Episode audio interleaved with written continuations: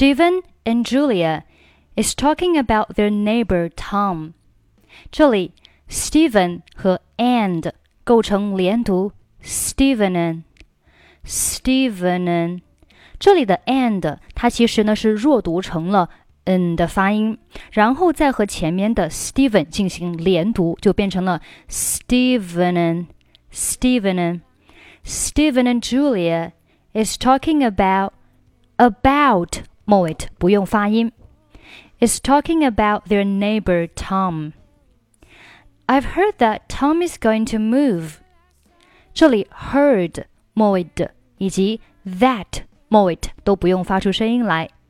Tom 和后面的 is 构成辅元连读，Tom is，Tom is，Tom is。I've heard that Tom is going to move. I've heard that Tom is going to move. What? Are you sure about that? 这里的 sure 和 about 构成辅元连读，sure about, sure about, sure about. Are you sure about that? Are you sure about that? 这里 about 末尾也是不发音的。Are you sure about that? Are you sure about that? Yeah, he's going to move next month. 这里 next 末尾不用发音。He's going to move next month. 下面，Where is he going? Where is he? Where is he going? Where is 和 he 这三个单词是可以连在一起读的，变成了 Where is he? Where is he? Where is he going? 首先，where 和 is 这里是构成了辅元连读，Where is? Where is? Where is? 而 is 和后面的 he 也是辅元连读，但是要注意这里 he 开头字母 h 对应的发音在这里呢是不发出声音的，我们是把这个音去掉。为什么呢？因为这个音对应的音读作，这个音非常的轻，可以忽略不计，也就是击穿的原则，穿过字母 h 对应的这个音和它后面的这个元音进行连读，所以呢就是辅元连读了。Where is he going? Where is he going? Where is he going? He's going to Canada and to live with his son. 这里的 live with live with 要注意的是，live 末尾是 v，上齿下唇要接触 v live live live，而后面的 with 末尾的 th 这是一个咬舌音，上下齿要轻触舌尖 with with with。那 with 和后面的 his 这个地方是不是也可以击穿呢？当然是可以的，因为 his 开头字母呢也是 h，h 对应的是 这个音，它非常的轻，可以忽略不计。所以 with 末尾的 v 和 his 当中字母 i 对应的元音 i 可以构成连读，就变成了 with his with his son。with his son, with his son. 整句话 ，He's going to Canada and to live with his son. He's going to Canada and to live with his son. And to live with his son，中间 and 可以读成 n 的发音，嗯嗯，and to live with his son, and to live with his son。好，下面 What a pity! What a 连读 water water 美式发音这里要浊化一下 What a pity! What a pity! Why did you say that? 这里 did 和 you 你可以选择连起来读成 did you did you，或者像音频当中呢，这里它是把 did 末尾的不发音，它读的是 Why did you say that？ 啊，Why did you say that？你也可以选择两个单词连在一起，Why did you say that？ It's a good thing for him to live with his son。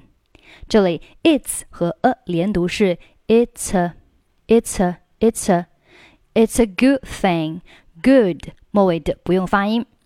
It's a good thing for him。后面又出现了 with 和 his，还是连读成 with his with his with his。It's a good thing for him to live with his son. I know that, but it's a pity for us to lose such a good neighbor. 好，这里 but but 末尾可以不用发音，but 停顿一下，but 再读后面的 it's a pity，或者呢，如果你想哎让语速更快一点，这边呢更流利一点，你可以把 but 和 its 进行一个连读，就是 but it's，but it's，注意 but 末尾就要浊化一下了，but it's，but it's，but it's。好，这里的 its 和后面的 a，这里呢也是辅元连读，所以是 c c c c。那三个单词连在一起就变成了 but it's a but it's。a but it's a pity. But it's a pity. But it's a pity. 如果你觉得太难了，那你就选择简单一点的。我们是把 but 末尾不发音，仅仅是 its 和 a 的连读。But it's a pity. But it's a pity，but 停顿一下，it's a pity。好，后面 for us。for us for 和 us 连读成 for us for us for us to lose such a good neighbor such a 连读 such a such a such a good 末尾的不用发音。好，整句话呢，我们分别用简单的和稍微难一点的来读一下。第一个简单的，But it's a pity for us to lose such a good neighbor。第二种稍微难一点的，But it's a pity for us to lose such a good neighbor。好，下面，You know I always appreciate Tom's company。好，这里的 I 和 always 这里是属于元音和元音的连读。I 它本身呢就是一个双元音，I I。always 开头字母 a，它对应的是一个元音 o，所以又是两个元音放在一起。我们需要看前面一个元音是以什么结尾的。前面 i 末尾是 i i，以 i 结尾，那我们中间要加一个 i 的半元音，所以 I always 就变成了 I always，I always，I always。好，always 和后面的 appreciate 这里呢构成了辅元连读，变成了 always appreciate, always appreciate, always appreciate。好，我们再来讲一遍，I 和 always 这里是属于元音和元音的连读，前面一个元音呢是以一结尾的，中间加一个也的半元音。always 和后面的 appreciate 它是辅元连读。I always appreciate, I always appreciate。I always appreciate 这里的 appreciate 末尾可以不用发音。I always appreciate Tom's company. I always appreciate Tom's company. Me too, but anyway, but anyway 这里 but 末尾可以不用发音。But anyway, we hope he lives happily in the future. Uh, we hope he lives happily in the future.